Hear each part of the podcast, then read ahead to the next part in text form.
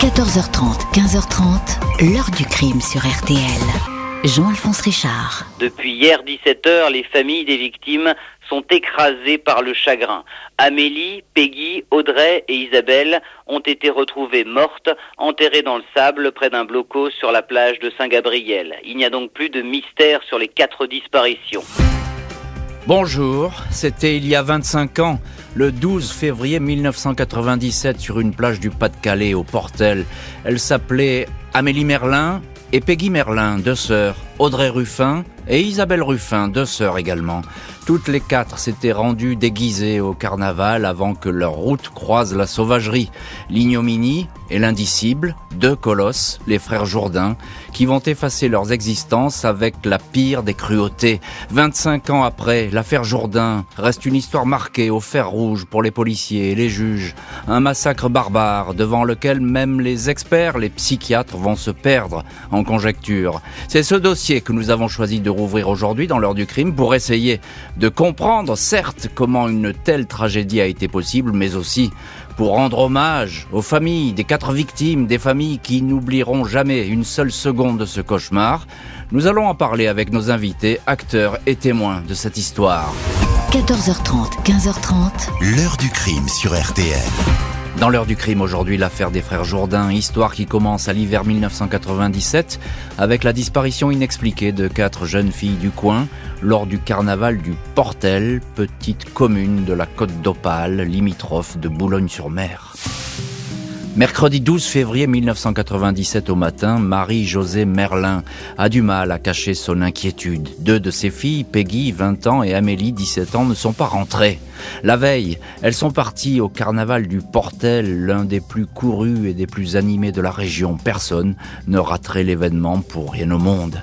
Il est possible que les filles aient un peu trop fait la fête et décidé de dormir quelque part. Quoi qu'il en soit, Peggy et Amélie ne sont pas seules. Elles sont parties au carnaval avec deux copines, deux sœurs, exactement du même âge qu'elles.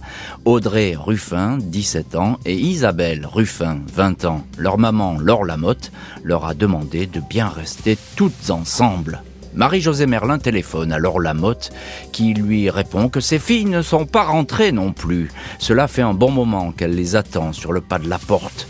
Une absence qui ne ressemble pas aux filles, elles auraient téléphoné pour éviter qu'on s'inquiète. Les amis, les proches, personne ne les a vus. Dans la soirée, le commissariat de Boulogne-sur-Mer est prévenu. C'est sans doute une fugue, répond-on aux deux mères de famille totalement incrédules. Les filles n'avaient pas d'argent sur elles et portaient seulement leur tenue de carnaval. Amélie déguisée en Pierrot, Peggy en marquise, Audrey en mousquetaire, Isabelle en indienne. À 22 heures, la police signale la disparition.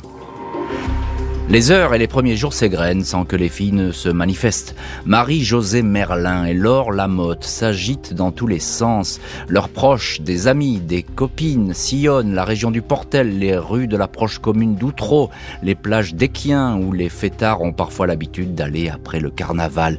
Les falaises, les cours d'eau, les bois environnants sont explorés. Seule certitude, vers 4 heures du matin, elles dansaient, chantaient et rigolaient au café La Crevasse. Les amis des disparus finissent par apprendre que deux hommes pour le moins bizarres traînaient dans le coin cette nuit de carnaval. Ils ont importuné un couple de jeunes amoureux, deux types très costauds dont l'un porte une moustache. Ils se baladeraient dans une vieille camionnette blanche avec des rayures vertes sur le côté. Dimanche 16 février, le journal La Voix du Nord, alerté par les amis d'Amélie, Peggy, Audrey et Isabelle, publie un premier article. Ce n'est pas une fugue, clame Marie-Josée Merlin. Quand on décide de ne pas revenir, on ne se déguise pas sans habit de ville en dessous. Les policiers, les gendarmes sillonnent les dunes de la région et les plages. L'hypothèse d'une noyade ou d'un accident n'est pas écartée, même si le procureur de Boulogne, Gérald Le Signe, va ouvrir une information judiciaire pour enlèvement et séquestration. L'enquête est entre les mains du chef de la brigade criminelle de Lille, le commissaire Romuald Muller. Mercredi 19 février, une semaine après la disparition, le dossier est confié à la juge Emmanuelle Vacogne. Au cours de cette même journée, la PJ a pu glaner des informations de premier ordre sur la fameuse camionnette aux bandes vertes et ses occupants, un Peugeot J5 qui appartient à un certain Jean-Michel Jourdain, résident à Dan, près du Portel, individu déjà condamné pour le meurtre de son ex-compagne. Le juge donne son feu vert aux policiers pour aller interpeller les Jourdains. Suspects dans ce qui pourrait être une affaire d'enlèvement, ils vont alors lever le voile sur une abomination. Jeudi 20 février au petit matin, le SRPJ de Lille débarque dans un appartement de la résidence Flandre à Étaples. Jean-Michel Jourdain, 35 ans, épaisse moustache, et Jean-Louis Jourdain, 38 ans, regard fuyant derrière d'épaisses lunettes, sont tous deux interpellés. Les deux colosses tentent de résister, mais ils sont menottés. D'autres membres de la famille sont arrêtés à Dan, le berceau des Jourdains, dans une habitation des plus précaires, qui a tout d'un baraquement, une maison que personne n'approche de peur de prendre un mauvais coup. La a la réputation de faire régner la terreur. Chez les habitants, on redoute leur violence. Jean-Michel a un casier chargé, condamné pour attentat à la pudeur en 78 et surtout à 16 ans de prison pour le meurtre en 1986 de son ex-compagne. Jean-Louis a lui été condamné pour attentat à la pudeur et à 10 ans de prison pour viol en 1988. Jean-Michel a beau être le cadet, c'est lui qui apparaît tout de suite comme le plus dur, enfermé dans ses silences. Impossible pour les enquêteurs de tirer quoi que ce soit de ce bloc de béton. Jean-Louis est plus friable, même s'il ne semble pas comprendre les questions qui lui sont posées. En garde à vue, les frères Jourdain assurent qu'ils ne sont jamais à aller au carnaval du Portel. Ils ont regardé la télé dans l'appartement d'Étaples avec leurs compagnes respectives. Des témoins convoqués à la PJ reconnaissent formellement les deux hommes qui rôdaient au Portel le mardi 11 février. La camionnette est examinée, les bandes vertes ont été récemment recouvertes de peinture et il s'avère que l'intérieur du fourgon a été lessivé. Les policiers craignent que les filles, selon un scénario à la marque du trou, soient séquestrées. Jean-Louis Jourdain est questionné en douceur sur un ton presque familier un inspecteur lui parle de sa petite sœur morte très jeune. Il lui montre les photos des quatre disparus du carnaval. Jean-Louis blêmi et finit par lâcher cette phrase On ne peut plus rien faire. Elles sont dans le sable à Sainte-Cécile. Le lieu en question est au sud d'Equien plage, à 4 km du Portel. L'aîné des Jourdains dessine un plan. La suite est du domaine de l'indicible. Le patron de la criminelle Romuald Muller et ses hommes, accompagnés de Jean-Louis Jourdain, se rendent sur place. Les pompiers ont été mobilisés pour creuser le sable. Un morceau d'étoffe rouge finit par apparaître. Il appartient au costume de mousquetaire d'Audrey. La scène est insoutenable. Les quatre corps ont été empilés l'un sur l'autre, tête bêche. L'autopsie va dire que trois des quatre filles ont été violées, toutes ont été battues, étranglées. Les deux hommes se rejettent l'un sur l'autre la responsabilité des crimes. Reconnaissent les avoir conduites avec le fourgon à une première plage Saint-Gabriel où elles auraient été suppliciées près d'un bunker avant d'être ensevelies juste dans le sable de la plage voisine Sainte-Cécile. Marie-Josée Merlin et Laure Lamotte, les mamans, étaient en route pour l'île quand elles ont entendu à la radio que quatre corbillards arrivaient à la plage Saint-Gabriel. Elles ont alors fait demi-tour. La France, à l'époque, découvre les visages des bourreaux de Peggy, Amélie, Audrey, Isabelle, deux hommes sur lesquels tout le monde, famille, policier, s'interroge sans vraiment comprendre ce qui s'est passé. 27 février 1997, plus de 5000 personnes assistent aux obsèques de Audrey, Amélie, Peggy et Isabelle à la basilique de Boulogne. Le Premier ministre Alain Juppé est présent et s'incline devant les familles et les quatre cercueils. Les autopsies ont attesté de la sauvagerie extrême des viols et des violences endurées par les victimes. L'enquête, elle, continue.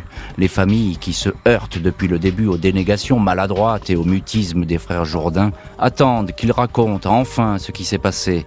Les reconstitutions vont ainsi s'enchaîner au fil des semaines, mais l'avocate des familles, maître Blandine le Jeune, ne peut que constater que les Jourdains persistent dans leur silence. À la Voix du Nord, la juge d'instruction, Emmanuel Vacogne, racontera plus tard avoir été glacée par l'attitude de Jean-Michel Jourdain, d'une froideur absolue, imperturbable. Jean-Louis Jourdain semblait lui plus atteint par la douleur des familles et évoquait notamment le souvenir d'Audrey.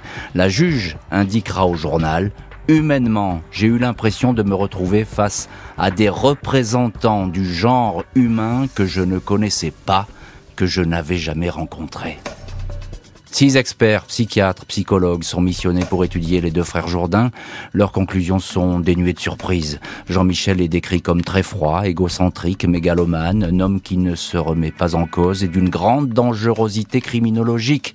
Jean-Louis serait presque son inverse. Il est légèrement retardé mentalement, anxieux, nerveux, dépressif. Les experts demeurent toutefois prudents sur sa sincérité et sa demande de soins. Il le considère, malgré son attitude, comme toujours particulièrement dangereux. Les familles espèrent que le procès qui s'annonce sera de nature à faire jaillir la vérité. 16 octobre 2000, les frères Jean-Michel et Jean-Louis Jourdain surgissent dans le décor des assises du Pas-de-Calais à Saint-Omer. Les mères des quatre victimes, Laure Lamotte, Marie-Josée Merlin, sont au premier rang. Les Jourdain semblent occuper tout l'espace. Jean-Michel toise la salle d'un œil noir. Jean-Louis est plus fuyant. Entre leurs avocats, ils continuent de s'accuser mutuellement des crimes, laissent entendre que les filles du carnaval les auraient suivis sans se poser de questions vers l'ancien blocos où elles auraient été frappées, violées, étranglées. Les accusés ne semblent pas disposés à raconter ce qui s'est passé. L'accusation s'interroge. Et si les Jourdains étaient des prédateurs qui auraient prémédité leur crime Une témoin raconte que deux jours avant les disparitions du carnaval, elle a été approchée et importunée par un homme descendant d'une camionnette. Elle s'est réfugiée auprès d'un ami. Elle reconnaît formellement Jean-Michel Jourdain comme celui qui était prêt à l'attraper. Selon elle, un deuxième homme était à bord du véhicule. L'avocat général Luc Frémiot estime que les deux frères, même s'ils le contestent, ont agi ensemble. Une fois le piège refermé, j'imagine l'exaltation qui a été la vôtre, leur lance-t-il. Pour le magistrat, les deux accusés sont co-auteurs des quatre crimes. Les familles racontent à leur tour la douleur vécue depuis toutes ces années. Marie-Josée Merlin indique « Je les entends appeler au secours sans pouvoir rien faire ». Le 27 mars, Jean-Michel Jourdain est condamné à la peine maximale, perpétuité avec 22 ans de Perpétuité pour Jean-Louis avec 20 ans de sûreté. Nos filles peuvent dormir en paix, disent les mamans d'Audrey, Amélie, Peggy et Isabelle. Les deux frères prennent donc le chemin de la prison, ils n'auront pas varié de posture, répétant ⁇ Ce n'est pas moi, c'est lui ⁇ aux familles désormais de devoir vivre avec leurs souvenirs. 17 mars 2002, Jean-Michel et Jean-Louis Jourdain, qui ont fait appel de leur condamnation, comparaissent devant la cour d'assises du Nord à Douai.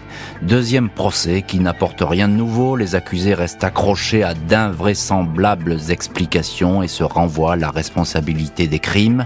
Leurs peines sont confirmées. Jean-Louis Jourdain, qui avait désigné le lieu où se trouvaient les corps, mourra en détention 17 ans plus tard.